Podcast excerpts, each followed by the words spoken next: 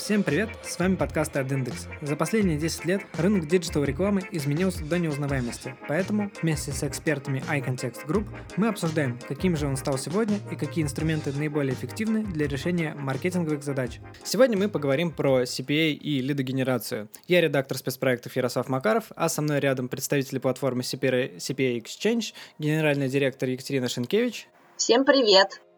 И менеджер по работе с партнерами Анастасия Бойко. Всем привет! Супер! А, привет, коллеги! И давайте сразу тогда поговорим сперва о рынке в целом. Что, в принципе, можно рассказать о рынке CPA или дегенерации в этом году? Какой он? Ну, давайте начну я. А, еще раз представлюсь, меня зовут Шенкевич Екатерина, я являюсь генеральным директором а, компании CP Exchange, и я много лет занимаюсь лид-генерацией, поэтому так скромно полагаю, что могу рассуждать на тему динамики развития а, данного рынка. И а, на самом деле, конечно, год у нас а, очень интересный и непонятно, как он закончится, очень непредсказуемый, очень такой турбулентный, и я бы назвала его даже креативным. Креативным, потому что, с одной стороны, нет долгосрочного планирования, и сложно сказать, э, какие компании э, будут размещаться из месяца в месяц. С другой стороны, происходит трансформация трафика, трансформация веб-мастеров, в общем-то, движение между разными вертикалями. И я бы сказала, что рынок CPA созрел, что есть э, крупные веб-мастера, есть, э, соответственно, крупные поставщики, э, которые уже, собственно, гарантированно непосредственно могут работать, обещать объемы, а, и, собственно, ну, какие-то вещи гарантировать. Вот. Поэтому, в общем-то, с одной стороны, как бы экономика пока в таком нестабильном положении, а с другой стороны а, мы уже понимаем, как а, действовать. Если мы говорим больше не про рынок, а про саму, само направление лидогенерации. Что оно из себя представляет? Э, изменились ли, в принципе, представления о лиде вот за время существования этого рынка? Ну, как бы и да, и нет. А тут э, скорее, чем дальше и чем дольше, а, на самом деле, там мы занимаемся, и наша компания занимается лид-генерацией, тем на самом деле, э, в общем-то, рынок становится образованнее. Сейчас э, есть множество рекламодателей совершенно прекрасными, адекватными людьми, которые приходят и четко ставят задачу – нам нужны а, лиды вот такие, а, у нас воронка вот такая, мы хотели бы стоимость вот такую, а, мы готовы там проверять их, и, соответственно, как бы правильно используют CPI-сетки. Вот, поэтому в этом смысле на самом деле э, приятная такая вещь. А что касается продуктов, а, ну, конечно, в кризисные времена рекламодатели пытаются заманить скажем так, CPA-подрядчика в самый низ воронки и получать а, за, за конкретную стоимость, относительно невысокую, а, гарантированное количество лидов определенного качества. Ну, в общем-то, это особое умение, и а, я не без гордости могу сказать, что у нас там по ряду компаний это получается уже а, быть стабильными, быть прогнозируемыми, быть, э, в общем-то, такими эффективными для рекламодателей. Говоря про кризисные времена, а, как на рынке отразилась пандемия? У нас а, на самом деле произошла небольшая трансформация среди рекламодателей. То есть, например, какие-то рекламодатели выключились, а, потому что они не понимали а, вообще, что будет с рынком, куда им идти. Например, это фуд-ритейл. А, и, э, собственно, рестораны закрыты, торговые центры закрыты, люди сидят дома, что делать, как бы непонятно. Но после выступлений там, нашего правительства, нашего президента в мае, на самом деле, началась вот теперь, мы это сразу же почувствовали, А, и, в общем-то, напряженным был только один месяц а, на текущий момент, это апрель. А, в общем-то, с мая начался рост. Это связано там с выступлениями, это связано и с нашей сезонностью. Вот, поэтому те компании, те рекламодатели, которые успели выключиться, они сейчас, ну, я не боюсь этого слова, стоят в очереди, чтобы обратно включиться. В принципе, а, в количестве голов рекламодателей стало больше. А, единственное а, из таких, может быть, негативных моментов у нас резко снизился опруф подтверждения лидов, и на самом деле большая проблема, потому что мы вроде бы работаем так же, веб-мастера работают так же, а зарабатываем мы меньше. И это как раз связано напрямую с пандемией, потому что рекламодатель говорит, например, если это банк, а рекламодатель говорит, а вы знаете, а я вот, э, скажем так, э, становится больше закредитованного населения, а становится больше там не кредитоспособных людей, поэтому я вам буду принимать меньше. Ну, как бы... Можно, если я добавлю, к тому же они усложняют действия. То есть, если раньше э, в банковском именно направлении в лидогенерации там оплата была, допустим, за выданную карту, то сейчас это должна быть выданная карта, на балансе которой лежит столько-то денег, или там э, это должен быть пакет услуг, не дай бог, если пять лет назад человек уже был э, в этом банке, и опруф, конечно, сильно упал. В этом проблема какая? Это тянет сразу с собой ряд вещей. Первое, мастера смотрят на конкретный банк, какой бы он, какого бы масштаба он не был, какой бы там супер пафосным рекламодателем там в других медиа, но мастера смотрят и говорят, а мне это неинтересно. И уходят. И вот вопрос, а, куда они уходят, с чем они начинают работать. Первое, они ходят, а, тут же переводят трафик на других рекламодателей, которые более, скажем так, может быть, лояльные, или у которых там условия получше, либо они уходят в другие вертикали. А, мы с Настей, а, на самом деле, для одной из а, презентаций собирали даже целый список обратной связи со стороны мастеров. На самом деле есть категории, которые выросли в период пандемии. Это игрушки, это гемблинг, это какие-то развлечения, а, который в онлайне как-то люди там проводят досуг. И э, к нам стали приходить, например, а, киноте... онлайн-кинотеатры. Они раньше тоже приходили, а, и, собственно, но, тем не менее, стали выделять бюджет на себе именно почему-то в период пандемии. Ну, может быть, совпадение. Вот. Что касается каких-то других категорий, ну, у нас их в принципе было очень много, мы работаем со многими, там штук 14 или 15, а единственное, внутри этих категорий а, как-то немножко трансформируются а, рекламодатели. Но это еще зависит от а, не активности непосредственно рекламодателей, а скорее от веб-мастеров, их наличия. И вот когда началась пандемия, когда мы сидели дома и, собственно, никто не выходил на улицу, то у нас резко сдулась а, категория HR. Да? Мы набирали персонал, а, для разных, э, ну, для разного фуд-ритейла.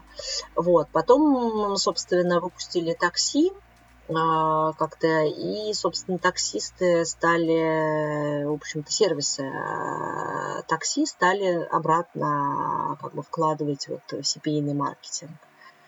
Вот. А с точки зрения там, продуктов, повторюсь, да, здесь как бы там чуть, может быть, усложнился лид, все хотят верификации разного рода. Это зависит от бизнеса непосредственно и от ну, продуктов рекламируемых.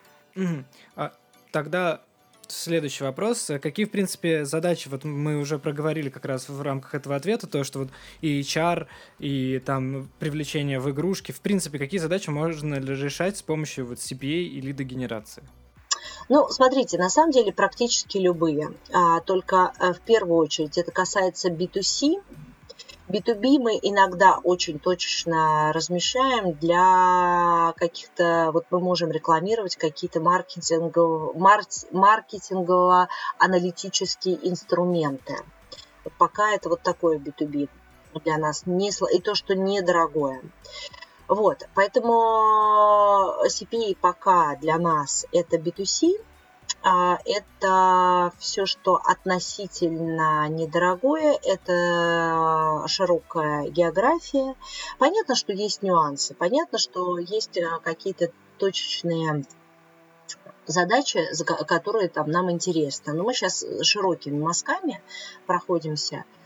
Вот. И везде, по сути дела, где можно подогреть пользователя, то есть не, не просто показать ему рекламу, не просто привести его на сайт, а каким-то образом с ним повзаимодействовать, э, взять у него а, телефон или e-mail или какие-то еще контактные данные, чтобы побудить его прийти, позвонить, что-то скачать, получить какую-то информацию. То есть все это про лидогенерацию.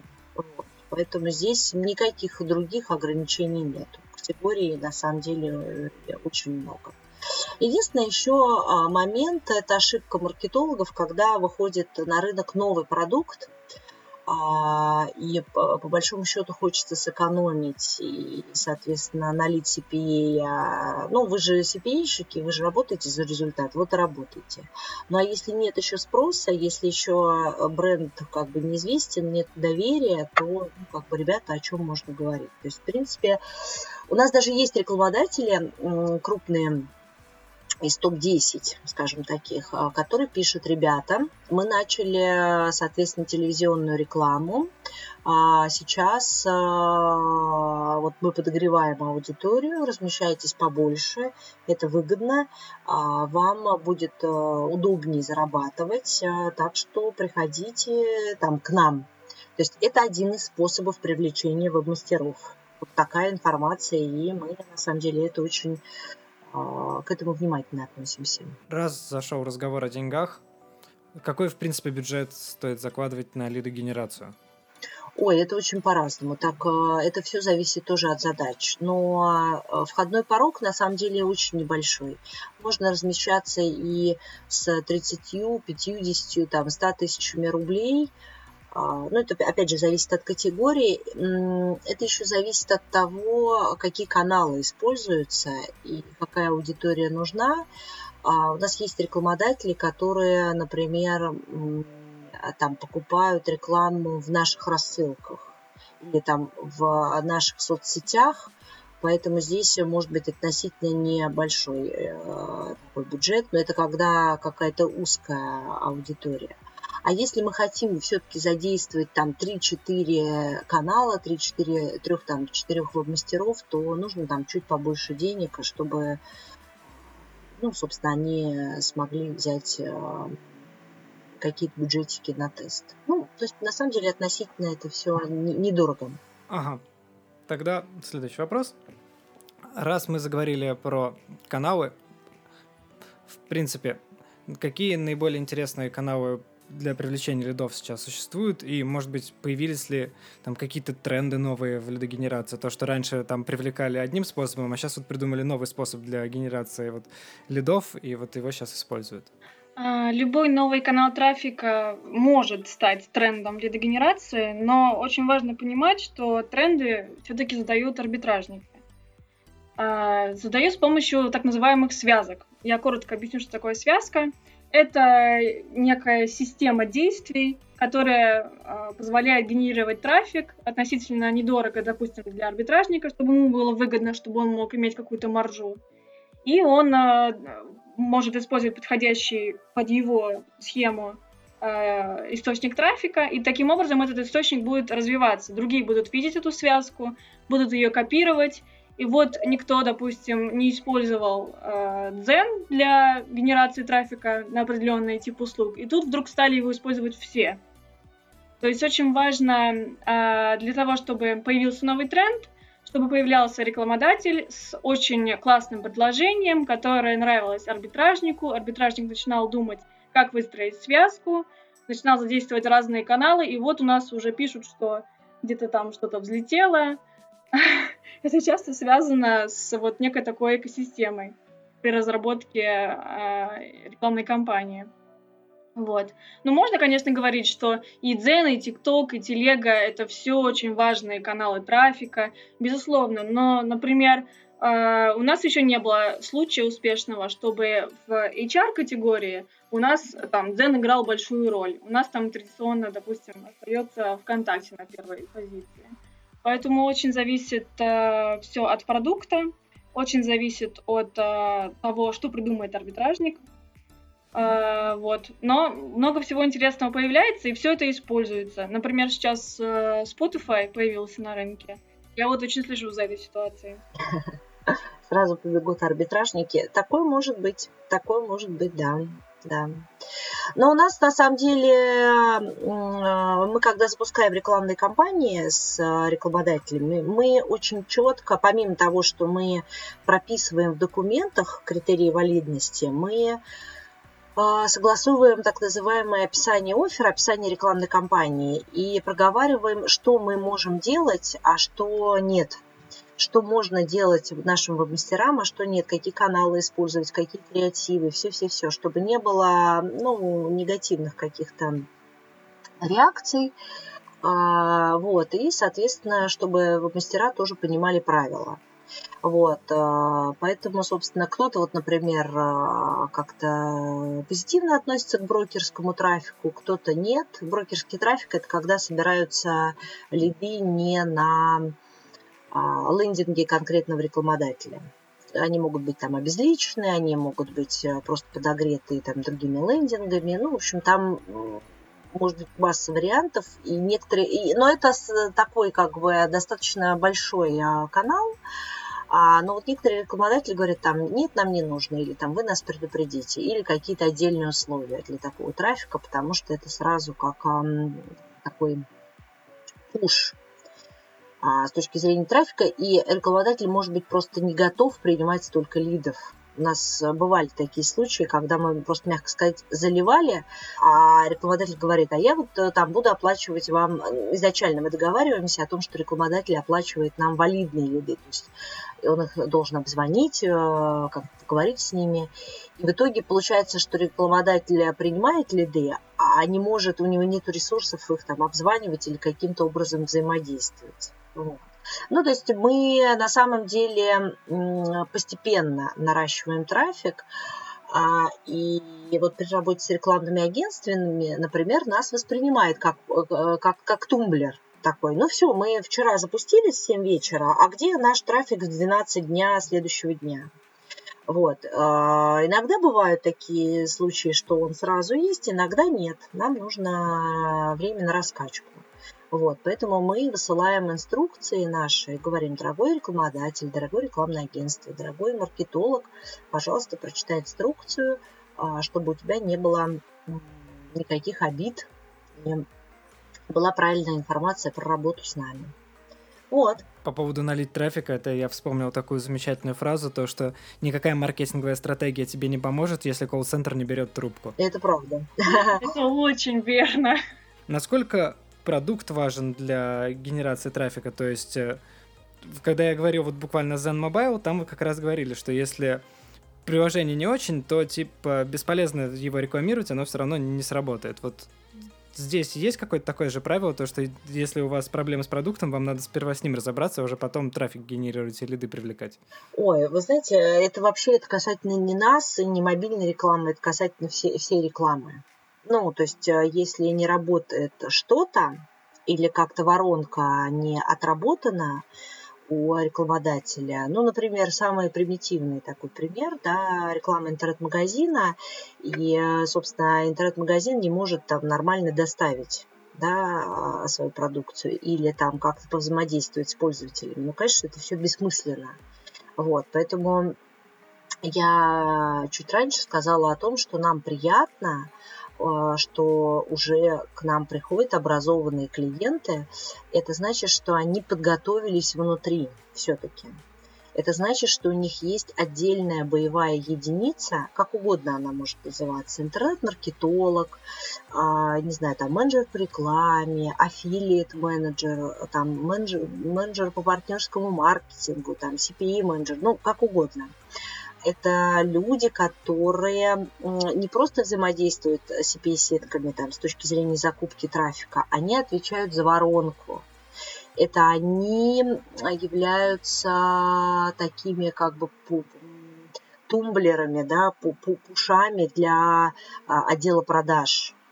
А, единственное, там сразу следующий как бы начинается момент, что некоторая, ну не то чтобы конкуренция, между маркетологом внутренним и отделом продаж, потому что начинается, а вот маркетолог плохо работает, нету лидов.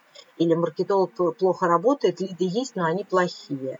Там, а маркетолог говорит, ну вы хотя бы обзваниваете их, вы хотя бы им продавайте. Вот, это уже другой вопрос, но тем не менее мы э, иногда становимся немножко участниками таких дискуссий, а, когда вот э, вопрос э, качества, например, встает. И, вы, и бывают такие ситуации, что, например, вот э, на какой-нибудь общей встрече маркетолога и продажников, да, выясняется, что вообще-то хотелось немножко другое. Вот. А маркетолог, например, понимал, что вот это немножко другое сложновато купить. Поэтому он ставил немножко другую задачу. Но в целом это уже как бы не совсем, конечно, наши а, проблемы и вопросы. Вот. Но волей-неволей мы достаточно близко к низу воронки. Мы а, не хотим сказать, что мы отвечаем за результат по воронке внизу. Да? А мы все-таки находимся на территории рекламы, а не, про, не продукта конкретного. Вот, но тем не менее, да, то есть, например, ну, не знаю, если мы продаем звонки, а, и по недвижке от нас хотят э, приходы в офис, но если у нас пандемия и наш мэр э, Москвы э, посадил нас дома, ну, о чем может быть речь, да, ну, то есть, как бы вот, ну, это я такие совершенно примитивные там примеры привожу, но тем не менее. В любом случае, я только добавлю, что всегда будет хорошо заходить э, классное, простое УТП с широкой географией и большим лимитом. Может быть, там э, рекламодатель может сказать, ну, конечно, это все каналы могут. Да, все каналы могут, но, по крайней мере, через э, лид-генерацию вы покупаете конкретных людей. Да, вы покупаете не размещенную рекламу, вы покупаете конкретных людей, с которыми вы можете каким-то образом повзаимодействовать. И это очень ценно. Brand safety и fraud од... частые термины, особенно в разговоре о digital в целом, а, с лидогенерацией и CPA тоже приходится с ними сталкиваться. Насколько вообще это актуальная проблема, если мы говорим про современный рынок? Ну, вот по, по brand safety у нас таких проблем нету. Вот на моей памяти у нас был один раз а, такой как бы неприятный, и э, мы его очень быстро решили, это а, ну, размещение в несогласованном как бы месте, вот, но мы стараемся вот э, вопрос там бренд сейфти и даже фрода решить на берегу. А, это четкая постановка задачи, четко, четким согласованием вот, описания оффера и донесением его до мастеров. А, вот.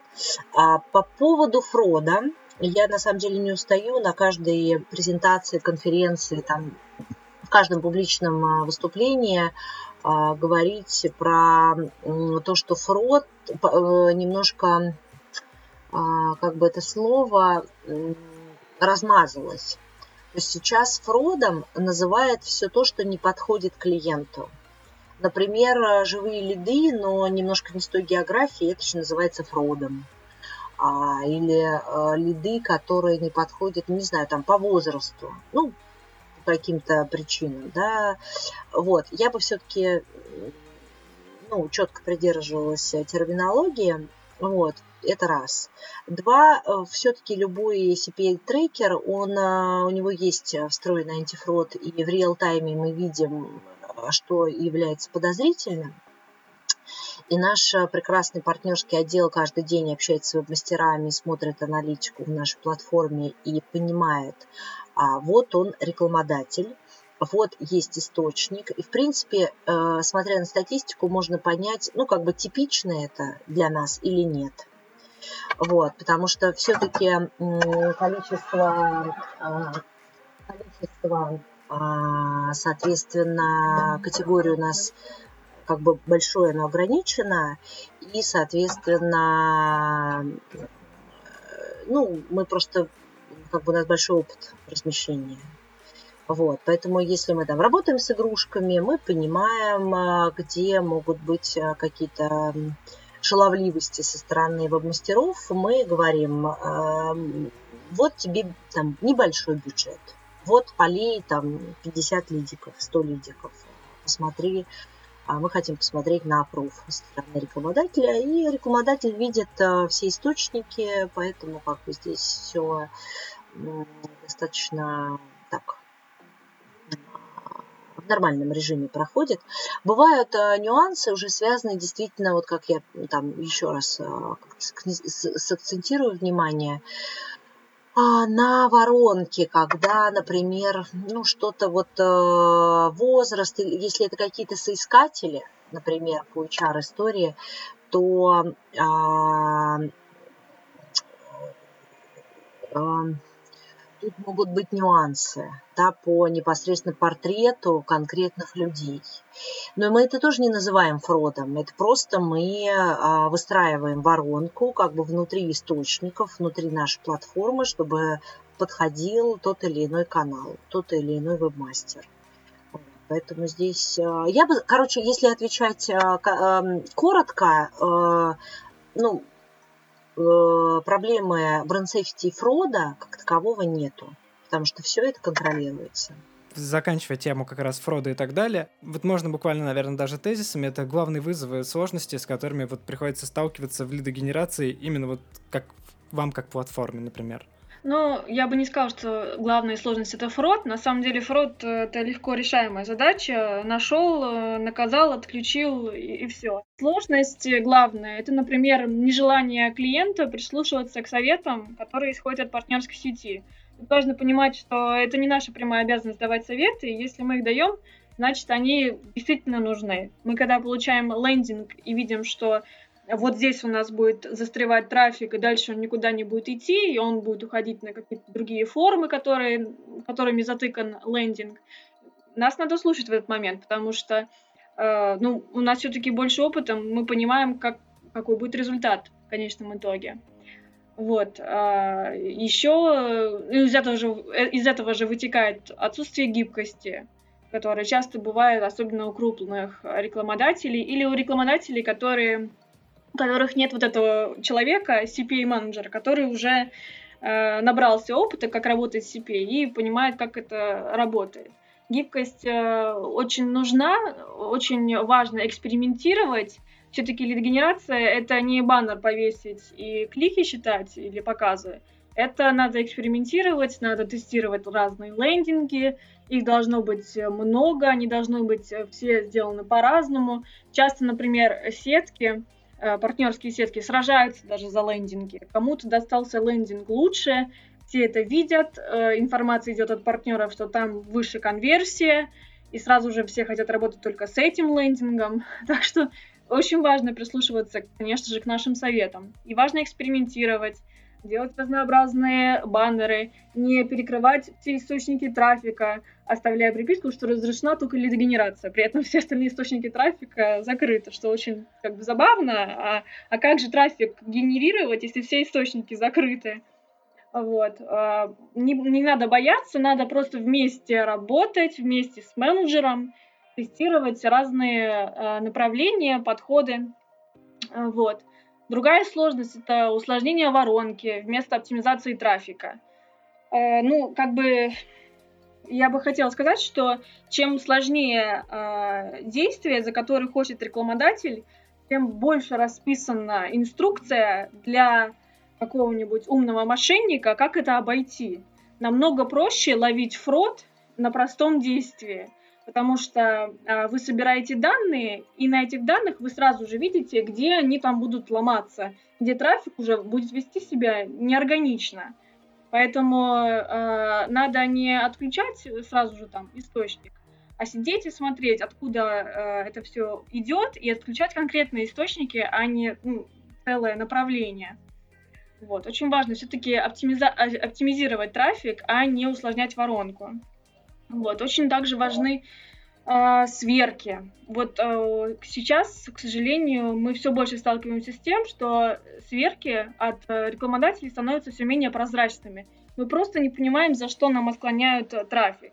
И вынуждены работать с э, громадным количеством жалоб, которые сыпятся в нас. Вы такие плохие, вы нас шейвите. Такой термин э, тоже для дегенерации. Шейв, да, то есть рекламодатель или партнерская сеть, как кто-то считает, забревает трафик по непонятным причинам. Поэтому прозрачность в сверках очень важна. Люди должны понимать, арбитражники должны понимать, за что конкретно э, у них отклонен лид. Ведь это тоже помогает им, в свою очередь, оптимизировать трафик. Вот они понимают, что они закупили трафик тут, и тут люди дальше не хотят э, продвигаться по воронке. Им для этого нужны сверки. То есть это я понимаю, что у рекламодателей есть риск, что они какие-то данные очень важные отдают, но мы эти данные не собираемся использовать как-то, чтобы навредить, мы наоборот хотим улучшить э, картину.